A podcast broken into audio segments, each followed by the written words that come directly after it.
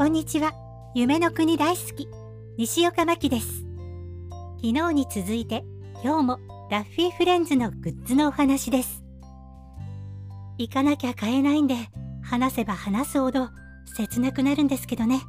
話さずにはいられないのです。それが何かというと、アロハシャツです。